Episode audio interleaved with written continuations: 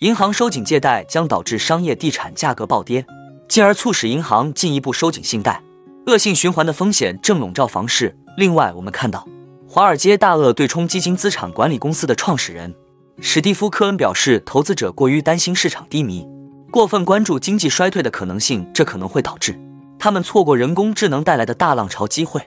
最后，我们观察到，距离美国财长警告的最早可能违约日只剩两周时间。拜登周三说。有信心将就预算达成一致，是否真的违约风险已经过去了呢？哈喽，大家好，欢迎来到我的财经老师说，带您用宏观经济解读世界金融市场，帮助你掌握趋势，提前实现财富自由的梦想。如果你也对股市投资理财以及宏观经济市场感兴趣，记得订阅我的频道，打开小铃铛，这样你才不会错过最新的影片通知哦。那我们就开始今天的节目吧。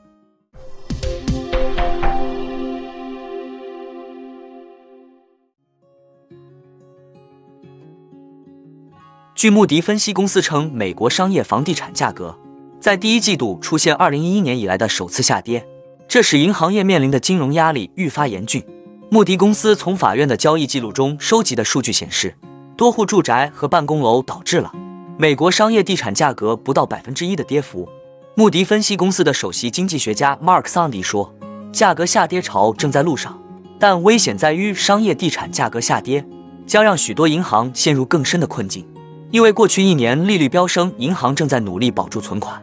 根据美联储上周公布的半年度金融稳定报告，二零二二年第四季度，剔除农场和住宅地产的三点六万亿美元商业房地产贷款中，银行贷款占了百分之六十以上，而规模较小的银行风险敞口更大。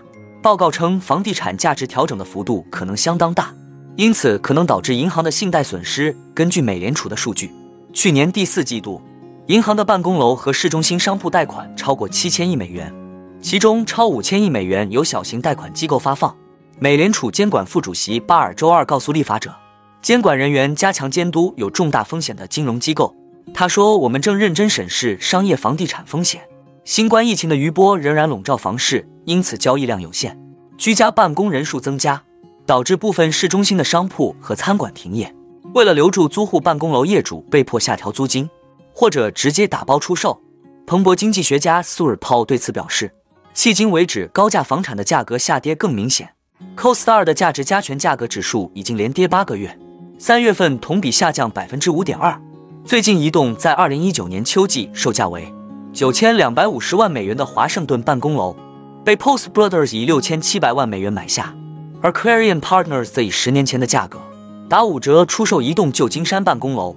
目前。存在形成恶性循环的风险，银行收紧借贷将导致商业地产价格暴跌，进而促使银行进一步收紧信贷。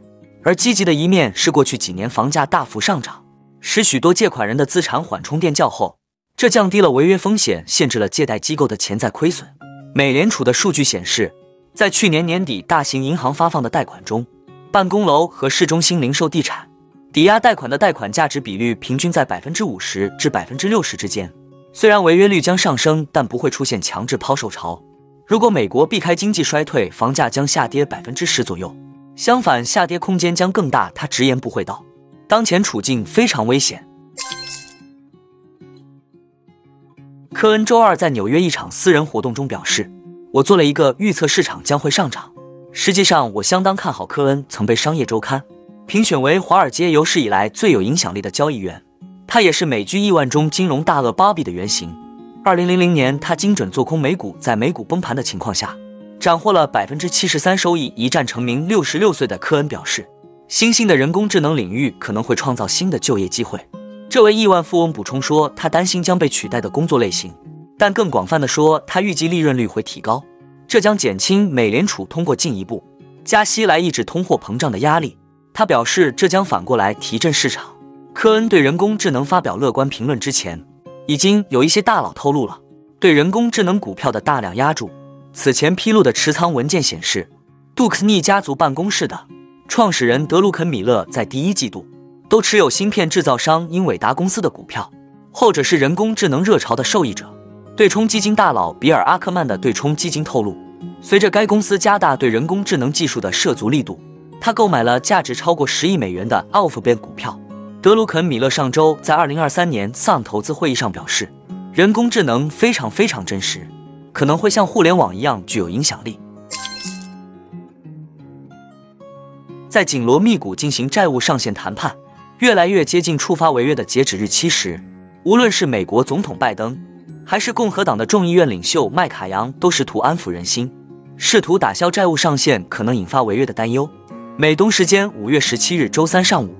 众议院议长麦卡扬对媒体明确表示：“我认为说到底，我们不会有债务违约。”麦卡扬没有直接说他对债务谈判的形式持乐观态度，而是说他对拜登的谈判意愿感到鼓舞。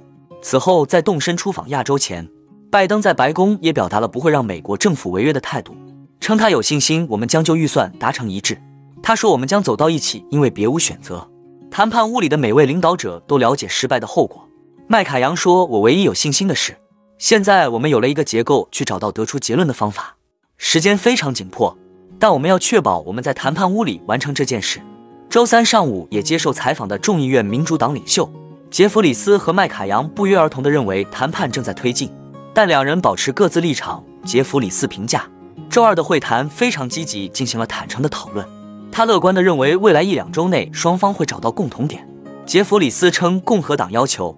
在联邦政府提供的食品福利中附近工作要求，这是不可能做到的。但他对谈判仍持乐观态度。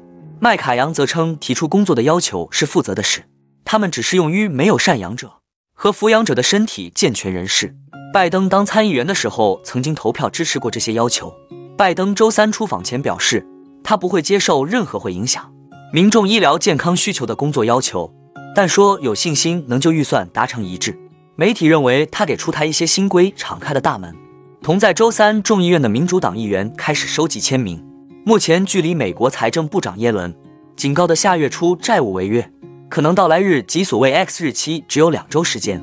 耶伦本月一日在致信国会领袖时警告，称若国会未能提高债务上限或暂停上限，到六月初财政部将无法继续履行政府的所有义务，最早可能在六月一日。此后，耶伦一再警告，最早六月一日可能耗尽资金。本周一和周二，耶伦继续重申六月一日这个截止期。周二，耶伦还发出迄今最严厉警告，称债务违约将破坏美国金融体系赖以建立的基础，造成许多金融市场的崩溃和全球挤兑恐慌。违约可能让数百万美国人拿不到收入，可能导致摧毁多个就业岗位和多家企业的经济衰退。到周二，白宫与国会的债务上限谈判仍在僵持。但与会者表示有一定进展。拜登周二决定缩短亚太出访的行程，五月二十一日本周日就启程返回美国，取消对巴布亚新几内亚和澳大利亚的访问。有分析认为，拜登此举将为避免美国史上首次债务违约和防止重大经济损失迈出关键一步。那我们今天的节目就先分享到这里。